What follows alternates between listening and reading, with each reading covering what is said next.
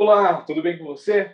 Não importa se você é um líder, se você é gestor, se você é um executivo de uma empresa, sempre que você está exercendo alguma posição de influência, você precisa lidar com mudança. Afinal de contas, se a gente quiser melhorar qualquer coisa numa empresa, a gente precisa necessariamente mudar as coisas.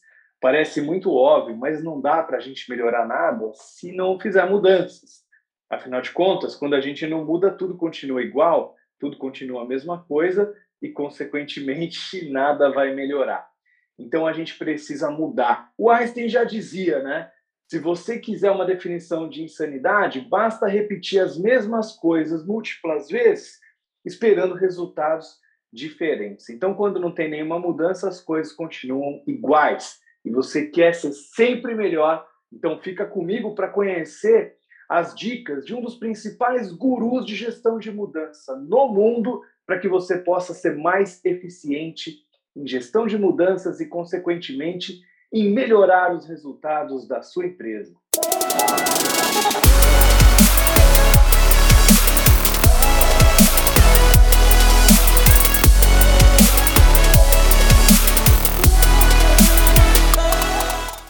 Se você quer mudar alguma coisa na sua empresa, pensa aí o que você gostaria que fosse diferente na sua empresa.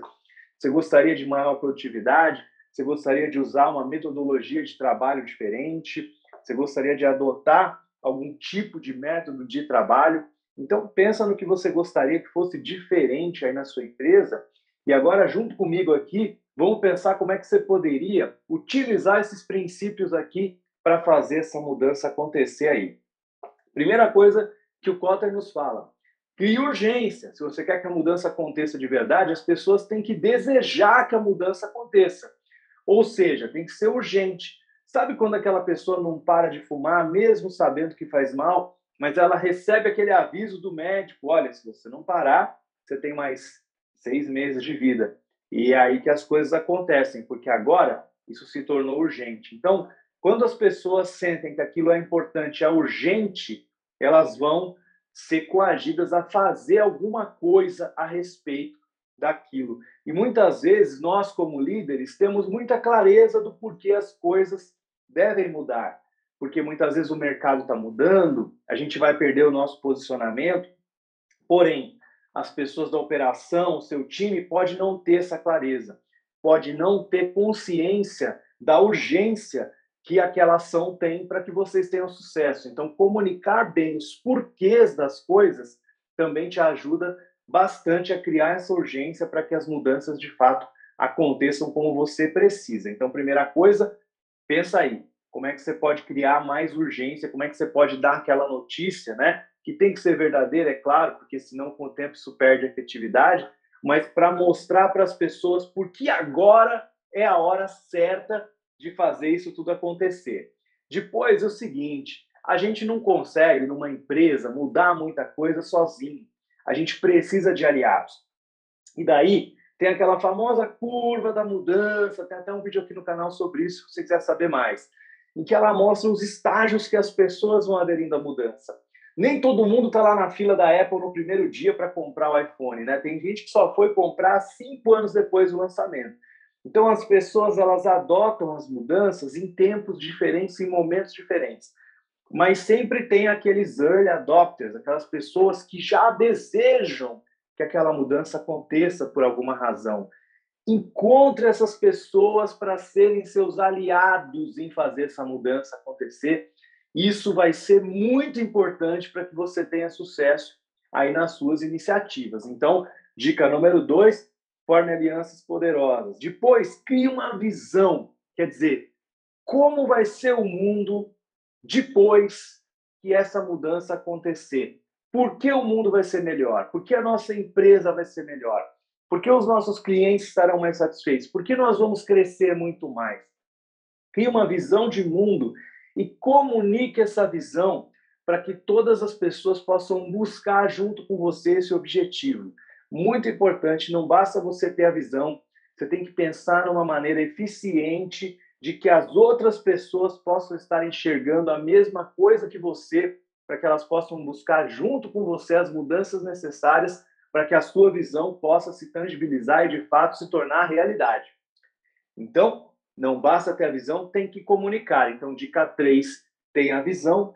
Dica 4, comunique essa visão e por que isso é importante. Depois, sempre vão ter motivos pelos quais isso não vai funcionar, isso não vai dar certo, aqui não vai dar certo. Encontre quais são os atritos, as fricções, os obstáculos, os impedimentos e trabalhe com seu time para removê-los ou torná-los o menos relevante possível, talvez até irrelevantes. Quais são as dificuldades para que isso aconteça? O que está dificultando a gente de conseguir realizar isso? Encontre esses impedimentos e remova esses impedimentos. Então, essa foi a dica número 5. E a dica número 6, crie vitórias de curto prazo, especialmente se essa mudança que precisa fazer for um projeto que pode demorar demais para acontecer. As pessoas naturalmente vão perdendo essa motivação com o tempo. Então pensa aí, como é que você pode fazer para criar vitórias de curto prazo, comemorações, pequenas vitórias, né? Milestones, marcos no meio do caminho em que a gente já pode ver que está tendo progresso. E a cada progresso a gente já pode comemorar de alguma maneira, a gente pode celebrar, a gente pode fazer um happy hour, a gente pode ter um momento especial ali, a gente pode demonstrar gratidão por a gente ter conseguido chegar até ali. E isso vai ser o que vai recarregar a bateria das pessoas do seu time para que eles continuem até o próximo marco. Então, não deixe de comemorar as pequenas vitórias que vocês vão conquistando ao longo do caminho. É claro que você tem um objetivo, você tem uma meta lá na frente, mas comemore e aproveite a jornada, divirta-se com a sua equipe ao longo da jornada, porque isso vai ser muito importante para que as pessoas permaneçam engajadas e comprometidas com aquela visão que a gente comunicou lá atrás. Depois, a gente tem que saber o seguinte: todo plano é importante e é bom, mas a gente tem que aprender a ser ágil e a gente tem que aprender a se adaptar. Eu sempre falo que a diferença da gente ser rápido e ágil é que o ágil se adapta. Um trem é muito rápido, mas ele não sai dos trilhos. Mesmo que tiver um buraco, ele cai no buraco ali, né? Como aqueles filmes de faroeste.